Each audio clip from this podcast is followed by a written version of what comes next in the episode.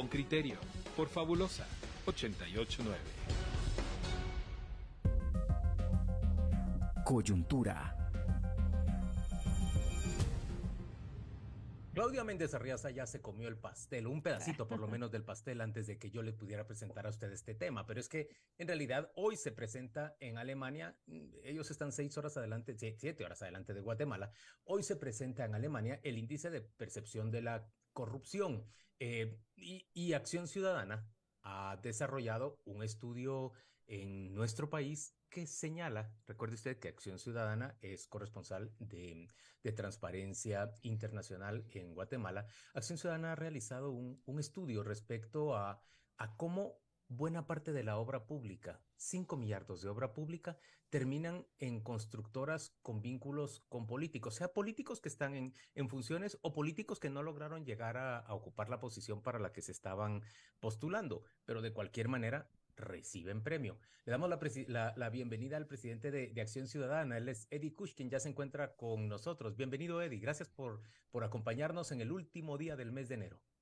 Gracias a ustedes, eh, un saludo, eh, Juan Luis, y a, Claudia y a Pedro en cabina. Buenos días.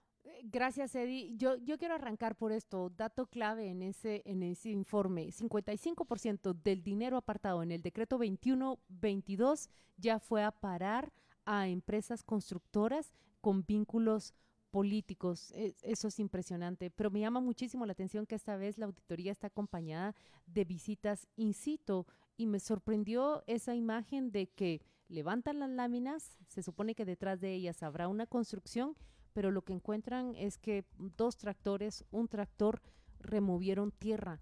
¿Qué nos está reflejando en términos generales esta auditoría de acción ciudadana en torno a la construcción de obra pública bajo la gestión de, Javier Maldonado, ministro de Comunicaciones, y bajo el gobierno de Alejandro Yamatei? Eh, realmente ha sido un trabajo que ha hecho tanto Acción Ciudadana como comisiones de auditoría social a nivel departamental. Eh, digamos, es una metodología que trata de innovar, pero sobre todo que trata de, que participe la gente en el monitoreo y en la auditoría social ya directa de estas obras.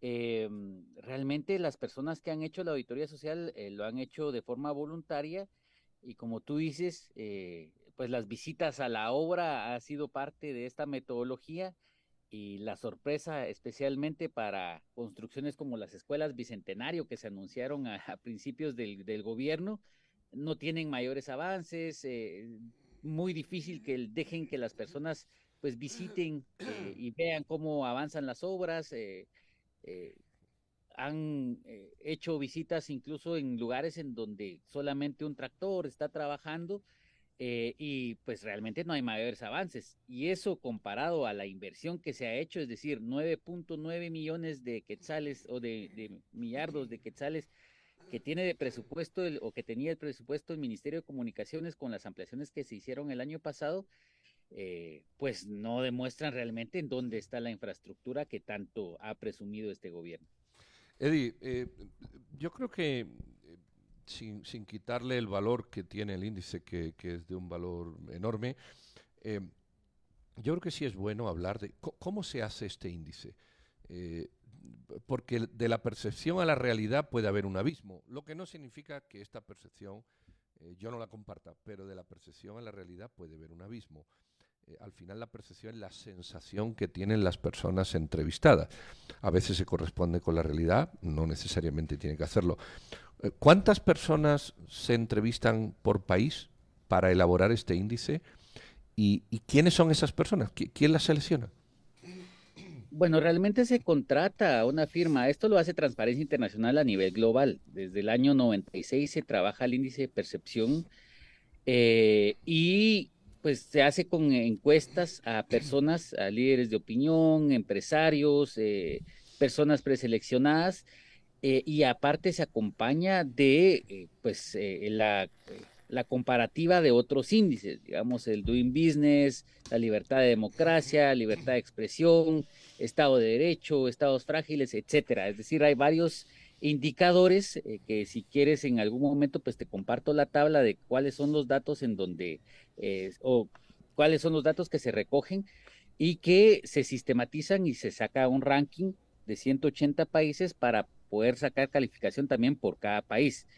El día de hoy, pues eh, les adelanto, eh, ya la conferencia de prensa va a ser eh, a las 10 de la mañana, pero de igual forma ya son públicos los datos. Guatemala tiene un puntaje de 24 puntos sobre 100.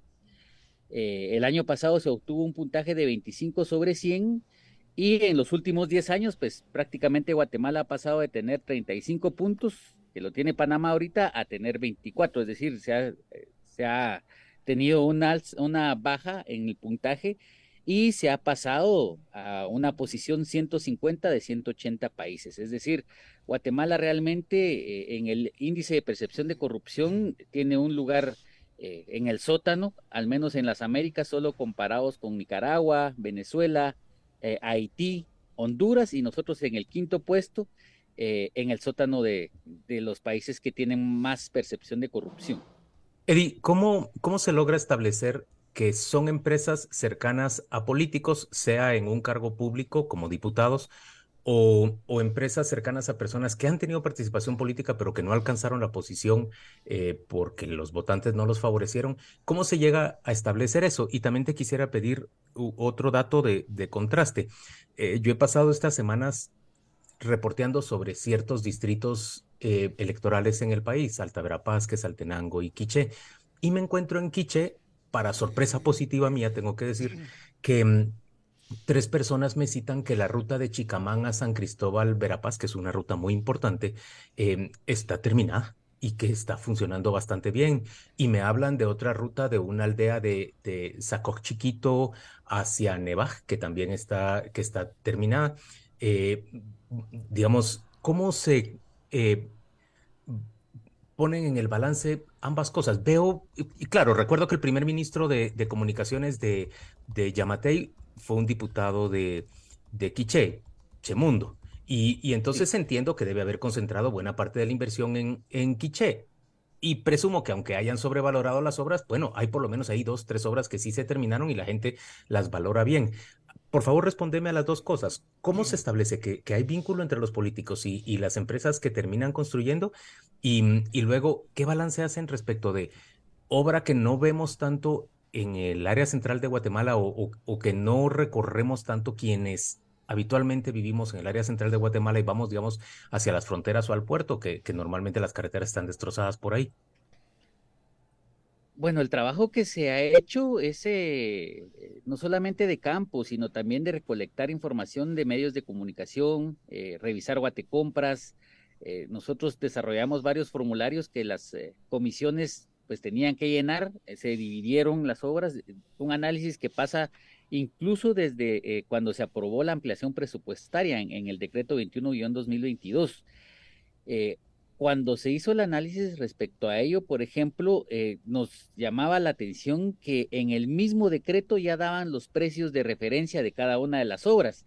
Eso es inusitado, pues, porque no existe una real competencia, sino ya prácticamente los empresarios o las constructoras ya tenían una referencia al precio, ya solo, eh, pues, ofertaban cercanos a ese precio, ya prácticamente se estaba dando un fraude generalizado incluso desde el Congreso aprobando este decreto.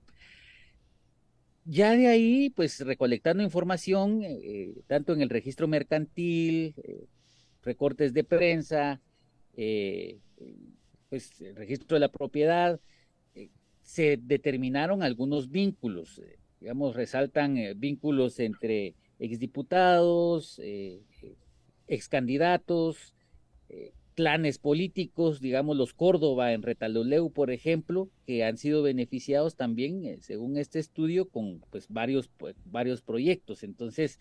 Córdoba eh, y Galindo compiten entre sí por la obra pública en el suroccidente, en Reu. Exacto, sí. Pero en este caso, por ejemplo, en, en Reu, si me permites ver aquí el dato, eh, Solo porque soy yo está sacando el caso de Reu, para que se vea que es especialmente corrupto la cosa por allá. Oyentes, tómenlo en cuenta.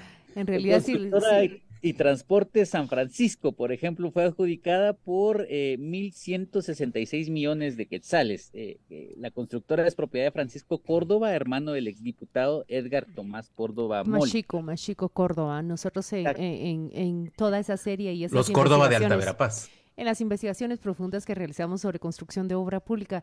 Creo que, que podríamos ir al detalle, pero siempre temo que, que, la audiencia se pierda, por ejemplo, en ese detalle sí. de 1.1 millardos.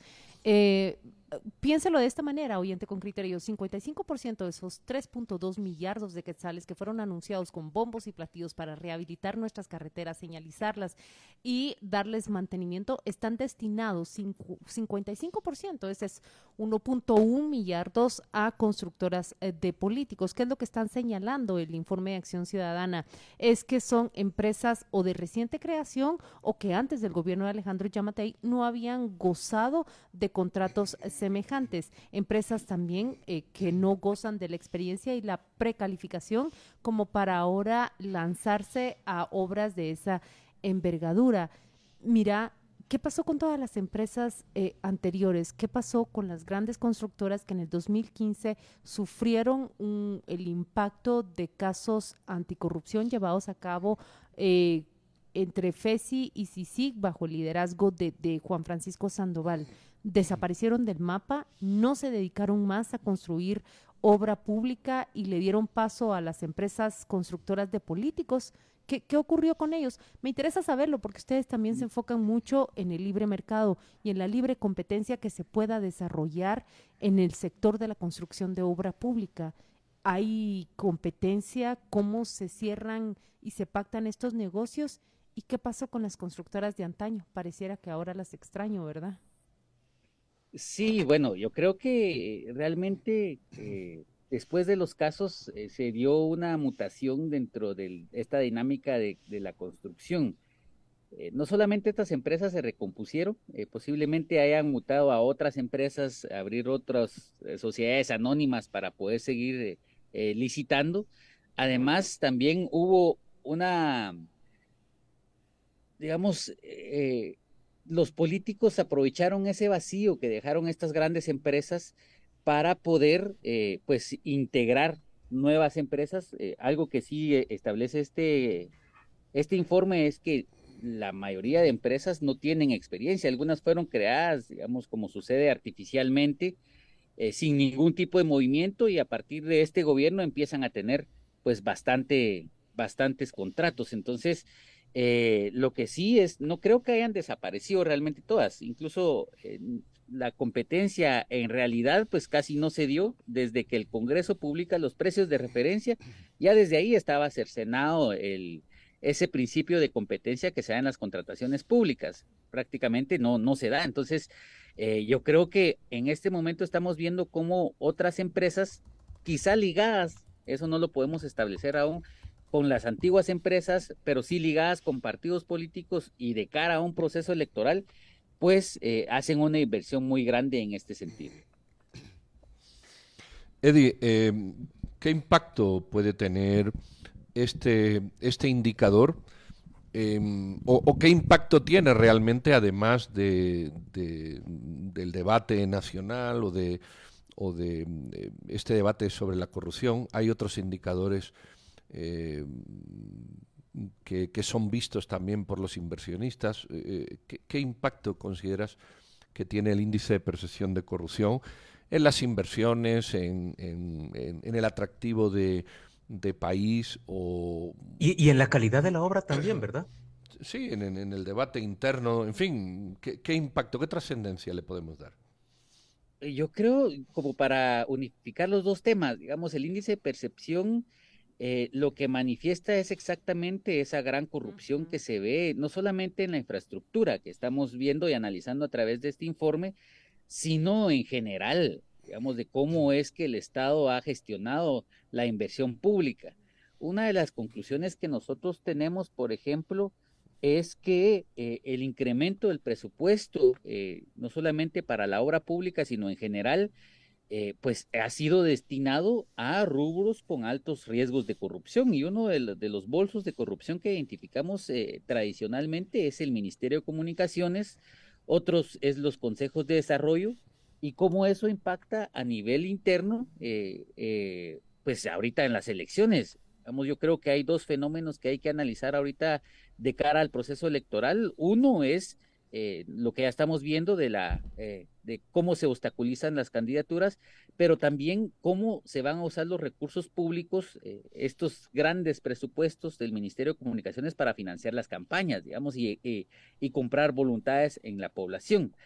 Eh, especialmente la compra del voto, que prácticamente ahí va, eh, se, se, concreta el círculo de corrupción. Digamos, se presupuesta, se hacen fraudes, se, eh, pues, se obtienen recursos públicos y se invierten para la campaña, que es lo que vamos a estar viendo. Ahora, a nivel internacional, ¿cómo nos ven también? Yo creo que habría que ver otros índices, por ejemplo, el índice de democracia, en donde Guatemala pues ha tenido un puntaje de 4.6 puntos sobre 10 eh, en el año 2021, que es muy bajo y que ha bajado eh, desde el 2019 hasta el 2021.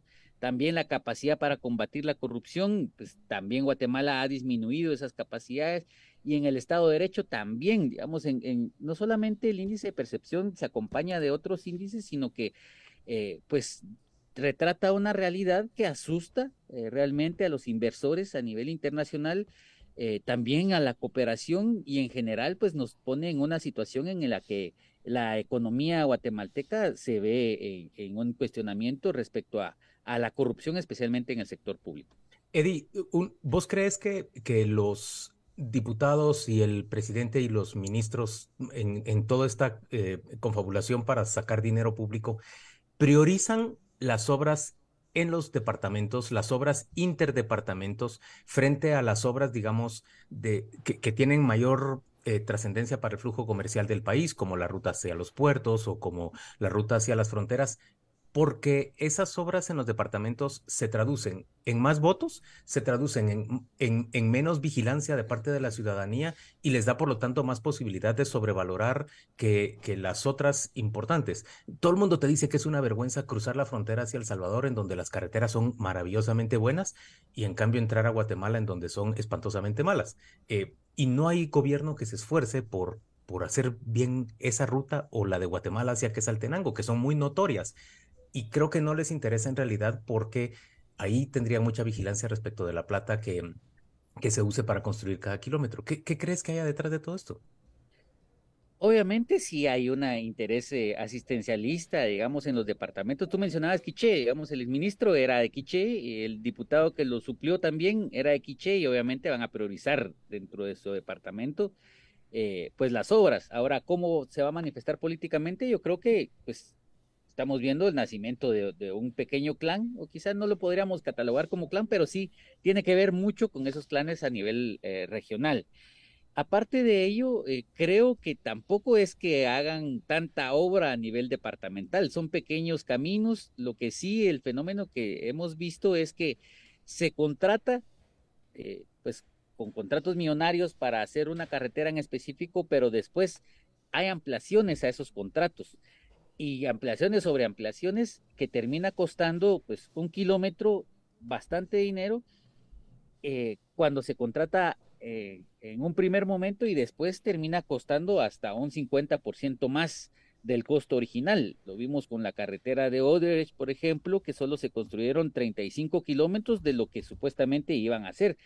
Y es por eso que vemos las carreteras tan desgastadas, pero la inversión pública elevada, es decir, creciendo y creciendo. Exacto, o sea, hay bastante dinero invertido, pero no hay eh, pues algo que demuestre o, o, algo o las obras realmente terminadas y con en buenas condiciones. Muy bien, Kuch, muchas gracias por acompañarnos esta mañana en radio con criterio.